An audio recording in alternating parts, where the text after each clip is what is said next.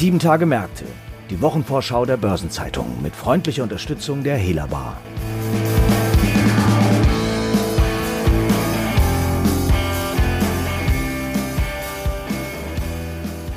Wegen Pfingstmontag ist die anstehende Arbeitswoche hierzulande verkürzt. Gleichwohl stehen viele spannende Themen auf der Agenda. So findet zum Beispiel die vorletzte Hauptversammlung von Paul Achleitner als Aufsichtsratschef der Deutschen Bank statt. Daneben liegen Salesforce, der US-Grafikkartenhersteller Nvidia sowie die Immobilienunternehmen CA Immo und Aroundtown Quartalszahlen vor. Und nicht zuletzt treffen sich die EU-Staats- und Regierungschefs auf einem Sondergipfel. Mehr dazu erfahren Sie nun hier sowie im Finanzmarktkalender, der heute auf Seite 2 der Börsenzeitung erschienen ist. Und damit begrüße ich Sie herzlich zu einer neuen Folge von Sieben Tage Märkte am Freitag, dem 21. Mai. Mein Name ist Franz Kongbui und ich bin Redakteur der Börsenzeitung und gemeinsam mit meiner Kollegin Christiane Lang sowie Andreas Heidker, dem Korrespondenten in unserem Brüsseler Büro, stelle ich Themen und Ereignisse vor, die in der anstehenden 21. Kalenderwoche wichtig werden. Fangen wir doch gleich in Brüssel mit der EU-Sondertagung an. Andreas, das letzte Treffen der Staats- und Regierungschefs liegt noch gar nicht so weit zurück. Das war vor zwei Wochen in Porto. Nun treffen sie erneut zu einem Sondergipfel zusammen, um einige Punkte ihrer aktuell übervollen Agenda abzuarbeiten. Was werden denn diesmal die Themen sein? Hallo Franz. Ja, in Porto stand ganz die Sozialpolitik im Fokus des Gipfels. Dieses Mal ist es einmal mehr die Klimapolitik. Nur noch einmal zur Erinnerung. Im Dezember hatten die europäischen Staats- und Regierungschefs sich ja auf ein neues Klimaziel für 2030 geeinigt. Danach sollen die CO2-Emissionen bis zum Ende der Dekade um mindestens 55 Prozent im Vergleich zu 1990 sinken. Und dieses Ziel wurde dann in den letzten Monaten in Verhandlungen der Staaten mit dem Europaparlament auch noch einmal bestätigt. Im April gab es eine entsprechende Einigung der Unterhändler auf ein neues Klimagesetz der EU. Jetzt beginnt halt der nächste Schritt, nämlich die Umsetzung. Und das heißt, dass zahlreiche schon bestehende EU-Gesetze an das neue 2030-Ziel angepasst werden müssen. Die EU-Kommission hat für Mitte Juli ja schon ein großes Paket angekündigt mit dem Namen Fit for 55. Und worum geht es da im Einzelnen bei den Gesetzesvorschlägen? Geplant sind insgesamt zwölf Rechtsakte. Da geht es um beispielsweise Energiesteuern und um eine Anpassung der Erneuerbare Energienrichtlinie. Dort werden dann ebenfalls neue und deutlich höhere Zielwerte für 2030 festgezurrt. Dies hätte dann Auswirkungen zum Beispiel auf den Verkehrssektor. Da geht es aber auch um eine Ausweitung des europäischen Emissionshandels. Auch hier ist der Verkehr ja bisher nicht erfasst. Und es geht um einen neuen CO2-Grenzausgleichsmechanismus. Dieser soll die europäische Wirtschaft schützen, damit die Klimapolitik der EU nicht eine allzu große Bürde für die Unternehmen im globalen Wettbewerb wird. Warum hat das jetzt mit dem Treffen der Staats- und Regierungschefs zu tun? Warum braucht es jetzt einen Sondergipfel? Nun, Franz, die Regierungschefs haben ja schon im Dezember angekündigt, der EU-Kommission für ihre Gesetzesvorschläge zusätzliche Leitlinien an die Hand zu geben. Im Diplomatensprech heißt es, die EU-Staaten wollen die weiteren Prozesse in der Klimapolitik auch in Zukunft eng begleiten. Aber das bedeutet im Endeffekt nichts anderes, als dass man der EU-Kommission nicht so recht über den Weg traut und äh, der Brüsseler Behörde nicht zu viel Macht gewähren will. Es geht darum, dass die Regierungschefs hier ganz eindeutig das Heft des Handelns nicht aus der Hand geben wollen. Und warum? Weil der mit der Klimapolitik verbundene Umbau der Wirtschaft ein so sensibles Thema ist. Die grüne Transformation kostet ja viel Geld. Und dabei hat jedes EU-Land auch seine eigenen nationalen Interessen zu verteidigen. Deutschland hat zum Beispiel seine starke Industriebasis im Blick. Skandinavien will demgegenüber eher seine Forstwirtschaft schützen. Und in Osteuropa, nun, äh, da will man vor allem den Kohleausstieg abfedern. Es geht hier im Endeffekt um viele Milliarden, aber auch um eine einigermaßen gerechte Lastenverteilung des Green Deal. Und die wollen die Staats- und Regierungschefs jetzt mit ihren Leitlinien an die EU-Kommission schon möglichst klar definieren. Und welche anderen Themen stehen darüber hinaus auf der Gipfelagenda? Nun, Natürlich gibt es in diesen Zeiten keinen EU-Gipfel, in dem nicht auch das Thema Corona eine Rolle spielt. Das ist klar. Äh, die Regierungschefs wollen sich ein Update geben lassen zu den Impfkampagnen in ihren jeweiligen Ländern und äh, sie werden darüber debattieren, wie die Regeln für die Einreisen aus Drittstaaten noch einmal angepasst werden können. Und ganz konkret soll es in den Gesprächen auch darum gehen, den geplanten europaweiten Impfpass, also das sogenannte grüne Zertifikat, jetzt möglichst schnell auf die Schiene zu bringen. Denn hier geht es ja auch um das Thema Reisefreiheiten in den Sommermonaten. Und wird die Außenpolitik der Europäischen Union auch eine Rolle spielen? Ja, auch das. Die Staats- und Regierungschefs werden dabei ihre schon in Porto begonnene Debatte über die künftigen Beziehungen zu Russland weiterführen. Äh, die Konflikte mit Moskau hatten sich ja zuletzt noch weiter zugespitzt, äh, vor allem in den Auseinandersetzungen zwischen Tschechien und Russland. Die Debatten äh, werden allerdings auch in der nächsten Woche kaum abgeschlossen werden. Eine breite strategische Russland-Diskussion will die EU wohl erst auf ihrem Juni-Gipfel führen. Und dann gibt es natürlich auch noch das Thema Nahost. Der Konflikt, der in den letzten Tagen sich immer weiter verschärft hat, wird möglicherweise auch noch Gipfelthema werden. Auf der offiziellen Tagesordnung ist das Thema derzeit allerdings noch nicht zu finden. Okay, eine volle Agenda. Vielen Dank, Andreas, für diese Einsichten in die Themen, die die Staats- und Regierungschefs der Europäischen Union Anfang kommender Woche beschäftigen werden. Sehr gerne, Franz. Dann bis zum nächsten Mal. Wie eingangs erwähnt, gibt es in der kommenden Woche noch einige weitere spannende Termine. Mit denen hat sich meine Kollegin Christiane Lang befasst. Christiane, was hast du auf der Liste stehen? Hallo Franz. Ja, ein ganz wichtiger Termin wird am kommenden Donnerstag die Hauptversammlung der Deutschen Bank sein. Und das wird, das hast du am Anfang ja auch schon gesagt, die neunte und vorletzte für Paul Achleitner als Aufsichtsratschef sein.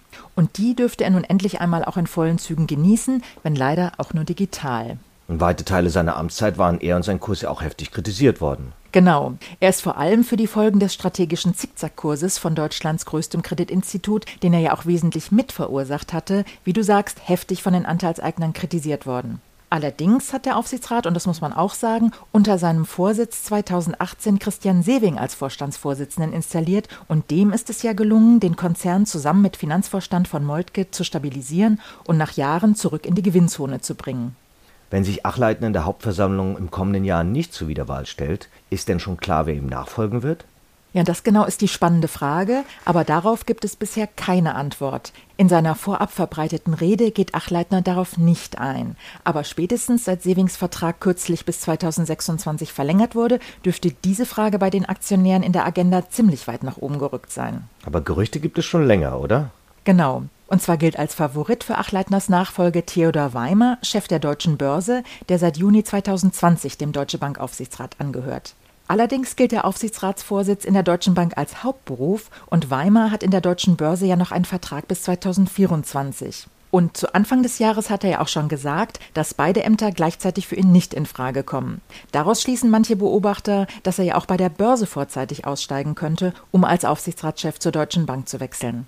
Als weiterer möglicher Nachfolger gilt vielen auch Frank Witter, den die Hauptversammlung in der kommenden Woche als Nachfolger des Vermögensverwalters Alexander Schütz in den Aufsichtsrat wählen wird. Witter ist Finanzvorstand von Volkswagen, aber er hat angekündigt, aus persönlichen Gründen VW im laufenden Jahr zu verlassen, um mehr Zeit für seine Familie zu haben. Aber das passt ja auch nicht richtig ins Bild. Also es ist wirklich Zeit, etwas mehr Licht ins Dunkel zu bringen. Das wäre auf jeden Fall gut. Am Mittwoch legt der US-Grafikkartenhersteller Nvidia seine Zahlen für das erste Quartal per 30. April vor. Nvidia zählt zu den Gewinnern der Pandemie, vor allem aufgrund seiner beiden Gaming-Sparten. Im Schlussquartal des Fiskaljahres, das bei Nvidia am 31. Januar endet, hatten Desktop-Grafikkarten und Notebook-Grafikchips der GeForce-Reihe dem Unternehmen rund 2,5 Milliarden Gewinn eingebracht. Das ist eine Milliarde Dollar mehr als ein Jahr zuvor und rund die Hälfte vom Quartalsumsatz. Der war erstmals über 5 Milliarden Dollar gestiegen. Damit entfallen auf das vierte Quartal per Ende Januar immerhin rund 30 Prozent vom Gesamtjahresumsatz. Und was wird nach dem sehr guten Schlussquartal für das erste Quartal jetzt erwartet? Die Erwartungen sind natürlich hoch und man rechnet wieder mit einem hohen Umsatz von gut 5 Milliarden Dollar und sieht Nvidia quasi auf Rekordjagd. Mehr Tempo macht Nvidia dabei nicht nur mit Grafikkarten, sondern auch im Chipdesign für künstliche Intelligenz, also KI. Die KI-Strategie hat Nvidia zu einem wichtigen Partner der Automobilindustrie gemacht. Da hat sich das kalifornische Unternehmen für die Technologieentwicklung des autonomen Fahrens unentbehrlich gemacht. Und die Erfolge werden auch an der Börse honoriert. Die Aktie hat binnen Jahresfrist um mehr als die Hälfte zugelegt. Die Marktkapitalisierung liegt inzwischen bei 357 Milliarden Dollar. Und Nvidia will ja nicht nur organisch wachsen. Allerdings, die Gesellschaft hat ja bekanntlich die Übernahme des britischen Chipdesigners ARM angekündigt. Das löst allerdings angesichts der wachsenden Dominanz der Kalifornier auch Unbehagen aus. Denn Kunden und Behörden fürchten den Verlust der Neutralität von ARM, falls das Unternehmen eben in US-Hände fällt. Und das gilt auch als problematisch vor dem Hintergrund des Kampfes um die Technologievorherrschaft zwischen den USA und China. Zumal ARM beim Chipdesign für mobile Endgeräte quasi ein Monopol hat. Und dann bekommen wir in der kommenden Woche noch einen Einblick in den Zustand der Gewerbeimmobilienmärkte. Am Mittwoch legen CA Immo aus Österreich und am Donnerstag Aroundtown die Quartalszahlen vor. Das ist natürlich interessant, weil die verschiedenen Segmente von der Corona-Pandemie sehr unterschiedlich betroffen sind. Genauso ist es. Vor allem bei Büroimmobilien sowie Lebensmittel- und Drogeriegebäuden hat die Corona-Pandemie bisher kaum Belastungen verursacht. Ganz anders dagegen bei Hotels, die ja aufgrund des Verbots touristischer Übernachtungen kaum Gäste hatten und auch bei Mode und anderen Geschäften, die monatelang eben dicht machen mussten. Wie sind denn CR Immo und Aroundtown in diesen Sektoren aufgestellt? Also Aroundtown ist zwar stark im Bürosektor vertreten, Hotels machen aber immer noch 24 Prozent des Portfolios aus. Im Januar, Februar gingen nur 30 Prozent der Hotelmieten ein und das dürfte im März und April nicht viel anders ausgesehen haben. Interessant wird sein, wie das Management auf den Sommer blickt. Denn mit dem Voranschreiten bei den Impfungen und den allmählichen Lockerungen hellen sich die Aussichten für das Hotelgeschäft ja auf. Und außerdem will sich Aroundtown im stabileren Büroimmobilienmarkt breiter aufstellen. Zusammen mit CPI Property Group hat die Gesellschaft ein Übernahmeangebot für einen auf Bürogebäude in Polen und Rumänien spezialisierten Anbieter gestartet. Und wie sieht es beim österreichischen Konkurrenten CR Immo aus? Bei CA Immo entfallen ganze 90 Prozent des Portfolios auf Büroimmobilien und regionaler Schwerpunkt ist Deutschland. Damit sind also nur geringe Auswirkungen der Covid-19-Pandemie zu erwarten. Im vergangenen Jahr war der operative Gewinn, die Funds from Operations, mit 133,8 Millionen Euro sogar geringfügig höher als 2019. Und für das laufende Jahr gibt es noch kein Ziel für den operativen Gewinn. Das soll aber am Mittwoch bei der Vorlage der Quartalszahlen verkündet werden. Überdies stehen noch einige andere wichtige Termine und Ereignisse in den kommenden sieben Tagen an, wie erwähnt einige Zahlenvorlagen sowie auch einige Hauptversammlungen. Und es werden wieder wichtige Konjunkturindikatoren veröffentlicht. Eine Übersicht hierzu finden Sie heute im Finanzmarktkalender auf Seite 2 der Börsenzeitung und unter börsen-zeitung.de slash Finanzmarktkalender. Daneben ist aber auch noch das folgende beachtenswert. Am Montag bleiben die Börsen in Deutschland, Österreich, der Schweiz sowie in Norwegen feiertagsbedingt geschlossen. Am Dienstag wird die Online-Konferenz zu Innovation und digitale Transformation mit künstlicher Intelligenz durchgeführt. Bei der ungarischen Zentralbank steht ein Zinsentscheid an und in den USA wird der Ölbericht des American Petroleum Institute veröffentlicht. Zur Wochenmitte folgt dann der Ölbericht der Energy Information Administration und der Bankenverband BDB lädt zur Veranstaltung Unternehmensfinanzierung nach der Corona-Krise, welche Rolle haben die privaten Banken ein. Unterdessen will sich in Großbritannien Boris Johnsons ehemaliger Berater Dominic Cummings zur Pandemiebewältigung der britischen Regierung äußern. Am Donnerstag wird die Stromleitung Nordlink von Schleswig-Holstein nach Norwegen eingeweiht und der Bundesgerichtshof in Karlsruhe klärt die Frage, ob der Goldton des Lindt Schokoladenhasen als Marke geschützt ist. Derweil legt der Verband der chemischen Industrie den Konjunkturbericht zum ersten Quartal vor. Und zum Wochenabschluss erfahren wir von Moody's die Ratingergebnisse für Belgien sowie die Schweiz und von Standard Poor's die für Irland und die Türkei. Ein paar runde Geburtstage stehen in der kommenden Woche ebenfalls an. So wird eine illustre Runde 60 Jahre alt, darunter Markus Brennecke, Co-Chef des globalen Private Equity Geschäfts von Ecoute, Porsche Produktionsvorstand Albrecht Reimold, Frank Göring, Vorstandschef von Villeroy und Boch, David Noah, Partner und Deutschland-Geschäftsführer von Cerberus, sowie ISTA-CEO Thomas Zinnecker. Das 65. Lebensjahr vollenden Ben Tellings, der ehemalige Aufsichtsratschef von ING DIBA, und Klaus Entenmann, vormals Vorstand von Daimler Financial Services. Seinen 70. Geburtstag begeht Baudouin Pro, ehemaliger Verwaltungsratsvorsitzender von BNP Paribas. Stolze 75 Jahre alt werden der ehemalige Chef der deutschen Finanzagentur Gerhard Schleif, Paul Otto Fassbender, Mitglied der Arak Eigentümerfamilie und ehemals Vorstandschef dort, sowie Friedhelm Steinberg, Vorsitzender des Börsenrats der Börse Hamburg. Und Bob Dylan feiert seinen 80. Geburtstag. Der hat fürs Alter ja ausgesorgt, nachdem er im Dezember die Rechte an seinen mehr als 600 Songs für geschätzt mehr als 300 Millionen Dollar an Universal Music verkauft hatte. Artikel zu weiteren Geburtstagen und Personalien finden Sie nicht nur auf der Personenseite der Börsenzeitung, sondern auch gebündelt in unserer Personalie-App. Überdies gibt es in der kommenden Woche auch ein paar Jahres- und Gedenktage, wie etwa den Tag des Grundgesetzes oder für alle Douglas Adams-Fans den Towel Day, den Tag des Handtuchs. Zehn Jahre ist es im Übrigen her, dass die Frankfurter Börse den von Skontroführern getragenen Präsenzhandel beendet hat. An dessen Stelle trat der privatrechtlich aufgezogene Xetra Spezialistenhandel. Und vor Jahresfrist kam der Afroamerikaner George Floyd in der US-Stadt Minneapolis bei einer Festnahme ums Leben.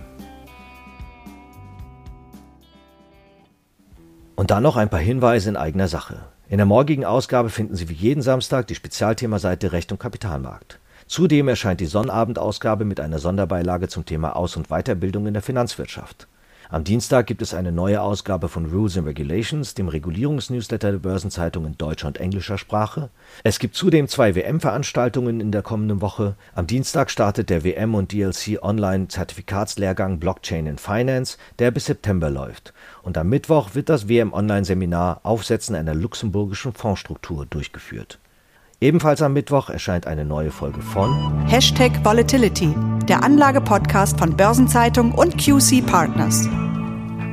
Und dann haben wir noch ein kleines Goodie für unsere Zuhörerinnen und Zuhörer, denn von 31. Mai bis 1. Juni findet die Crypto Assets Conference des Blockchain Center der Frankfurt School of Finance and Management online statt. Und hierfür gibt es ein Kontingent an Freikarten. In den Show Notes befinden sich Links zu den Webseiten der Konferenz und zu deren Ticketshop. Und wenn man dort den Vouchercode BZ for Blockchain, also in Großbuchstaben BZ, dann die Ziffer 4 und dann wieder in Großbuchstaben Blockchain eingibt, erhält man die Eintrittskarten für alle drei Tage dieser Konferenz rund um die Distributed Ledger Technology. Nur solange der Vorrat reicht. Und damit sind wir am Ende dieser Episode angelangt. Redaktionsschluss für diese Ausgabe war Donnerstag, 20. Mai, 18 Uhr. Eine Gesamtübersicht über Konjunktur- und Unternehmenstermine finden Sie unter börsen-zeitung.de. Alle genannten Links und weitere Informationen sind in den Shownotes zu dieser Folge aufgeführt. Ich verabschiede mich und wünsche einen schönen Wochenabschluss. Und wir wünschen ein erholsames Pfingstwochenende.